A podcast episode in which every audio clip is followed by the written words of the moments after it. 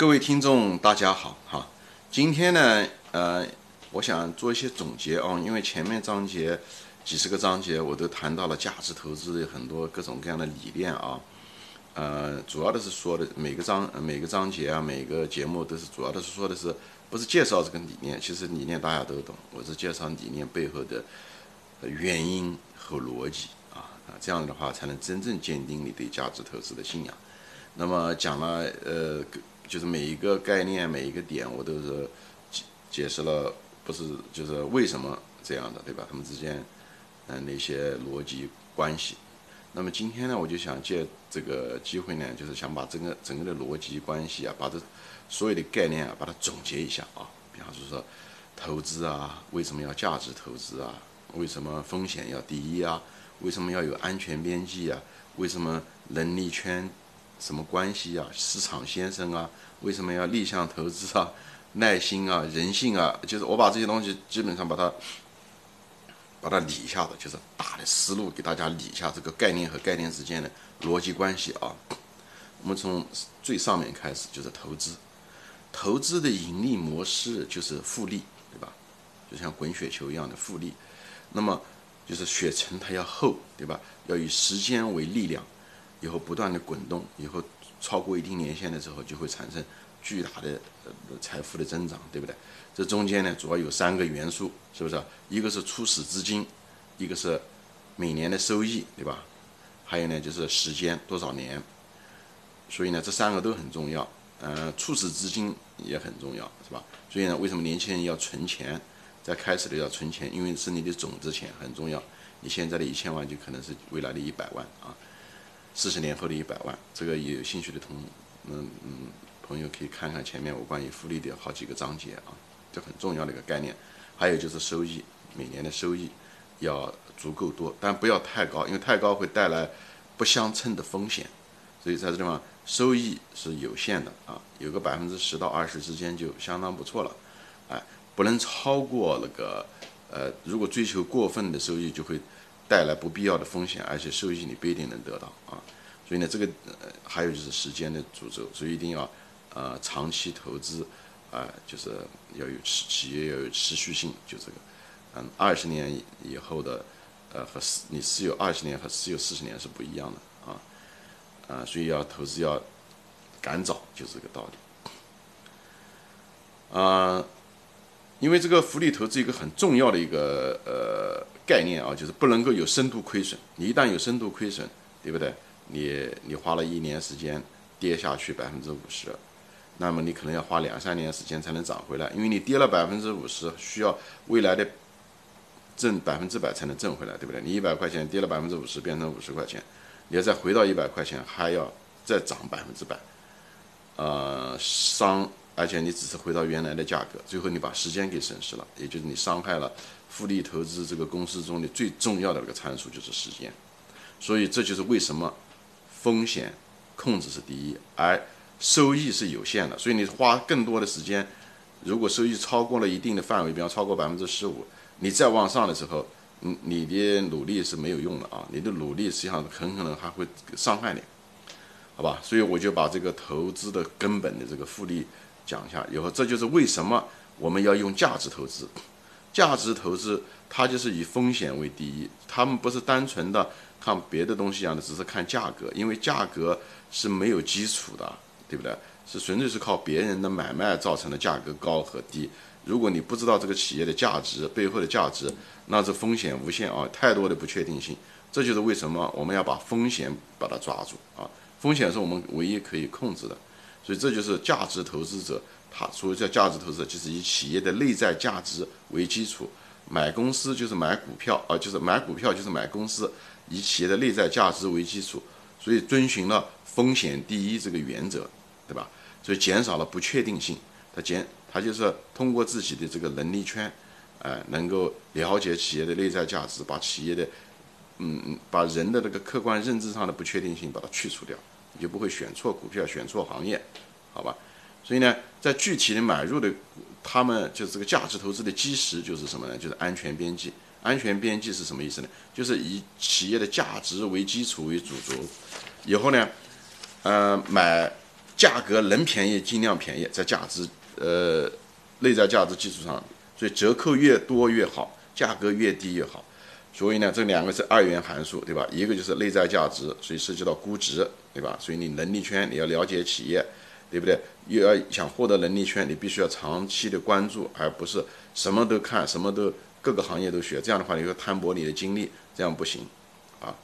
所以要专注，一定要专注。还有一个就是价格要便宜，价格要便宜，就要你要对付市场先生啊，你要有耐心的等待，你要克服人性中的很多呃弱点。恐惧啊、焦虑啊这些东西，所以价格低的时候，你不要从众，你要逆向投资才能买到便宜的。大家卖的是，大家都卖，你才有机会便宜啊。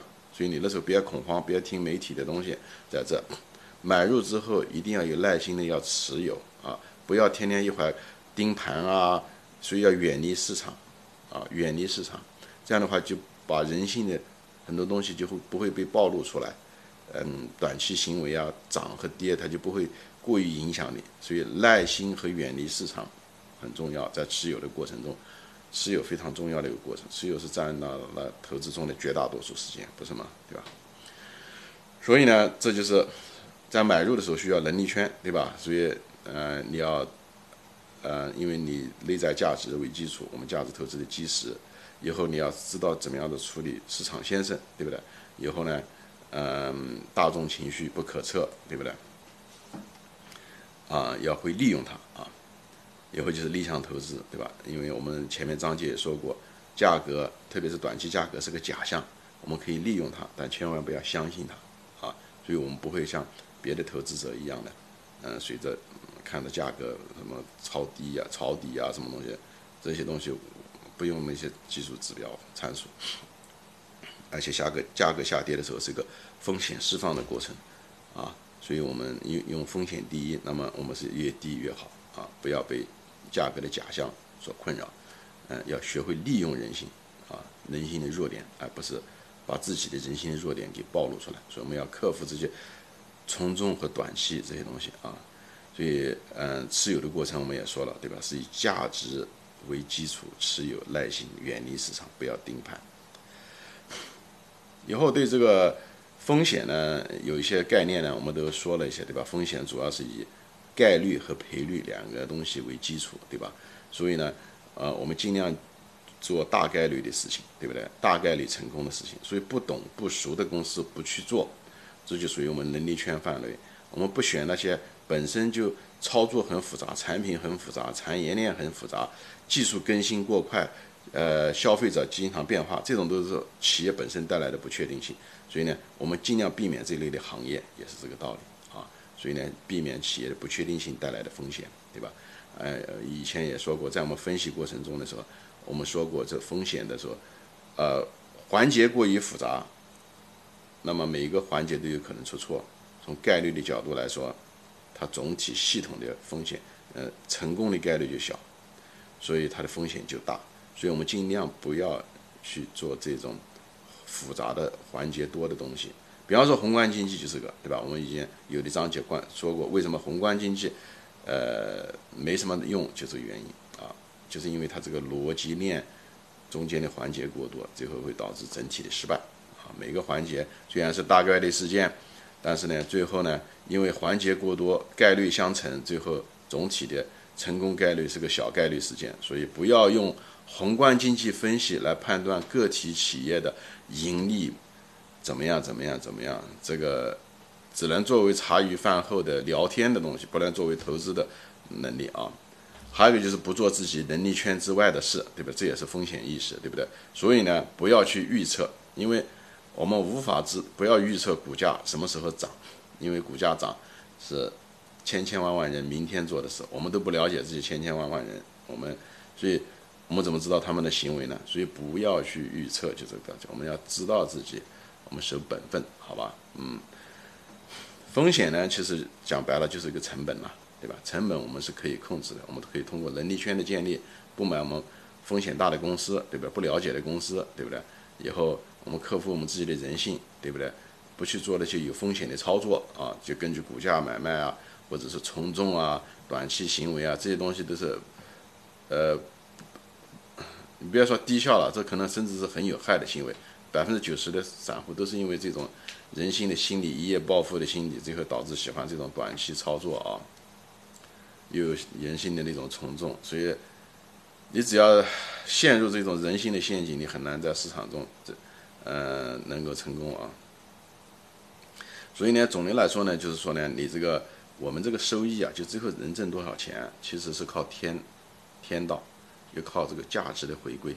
所以我们知道我们大概能值多少钱，但至于再涨多少钱，其实我们是不知道的，因为这是取决于这个市场有多疯狂，也就是市场先生是别人来决定的啊，我们决定不了。所以我们只能知道我们那个 OK，那么安全边际，这个？价值值这么多。价格在这，对吧？我们可以买入，至少占这个空间线。至少我们知道，我们这是确定性的啊，这是这是有这，你可以说这是可以预测的，在这，但只是不知道什么时候涨回来，是一个月以后回归呢，还是一年以后回归？不知道这个东西不知道，但也不会是永远啊。所以，所以投资嘛，就是一种认知的博弈和人性的博弈，就在这里。嗯，总的来说，前面都说过，重复复过很多次，就是。我们呢，就是我们知道天道在哪里，也就是价值回归，这就是我们价值投资者的核心理念啊。价格一定回归到价值上去啊，所以呢，我们要依天道，以后呢，尽人事啊，就是尽人事，就是我们该做我们的能力圈，我们我们做的事情，专注我们的能力圈，把企业研究好，这就是我们该尽的人事，而且克服我们的人性啊，就是。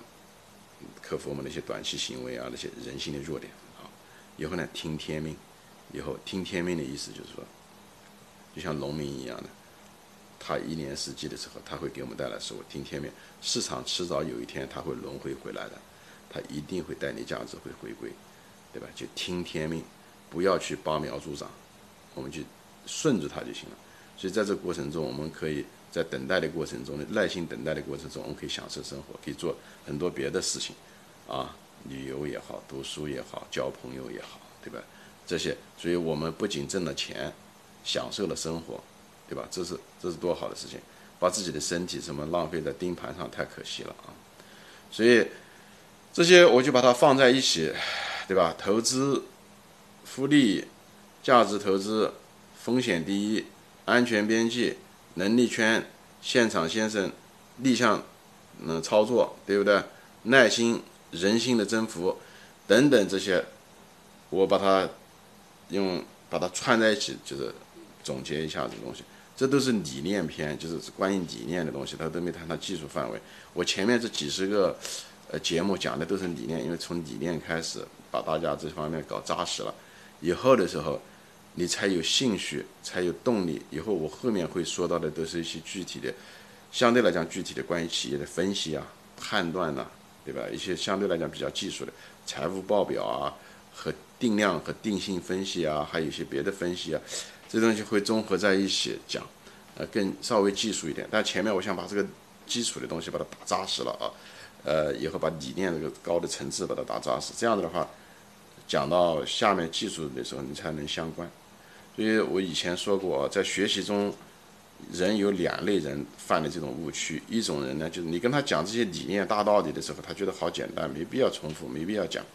所以呢，听的时候没有仔细听，也没有自己去想，也没有独立思考过。最后呢，觉得空，觉得虚，对吧？其实所以呢，这个最重要的东西呢，他觉得不实在。但你真要跟他下面一步跟他说实在的东西时候，第二类人呢？讲到具体的时候，财务报表也好，企业分析该怎么分析也好，这些具体的细节的时候呢，他又觉得繁琐。大多数人都是这样的，大道理觉得空，理念的东西觉得是大道理，就是不上不下，就是高叫高不成低不就，就是具体讲到细节技术的时候又嫌繁琐，所以大多数人流于中间，就是半吊子。连半吊子可能都不算，半吊子嘛，至少懂一个大道理或者知道一个细节。很多人连个半吊子都不是。我不是侮辱别人，我们都是过来人，我们都会犯过类似的这样的错误，我们都年轻过啊。所以呢，我就希望呃避免这两个陷阱。这样子的话，你你不一定说一定在投资上，你在学任何一个专业也好，从事任何一个行业也好，都需要这两点，都需要这两方面，嗯，避免这两个方面的认知上的误区，你才能够走得远啊。好吧？呃，今天就说到这里，谢谢大家收看。以后后面呢，我们就更多的讲，我们就进入深水区了，讲企业的分析啊，财务报表啊，定量啊和定性分析两者都有。嗯，好，今天就说到这里，再见。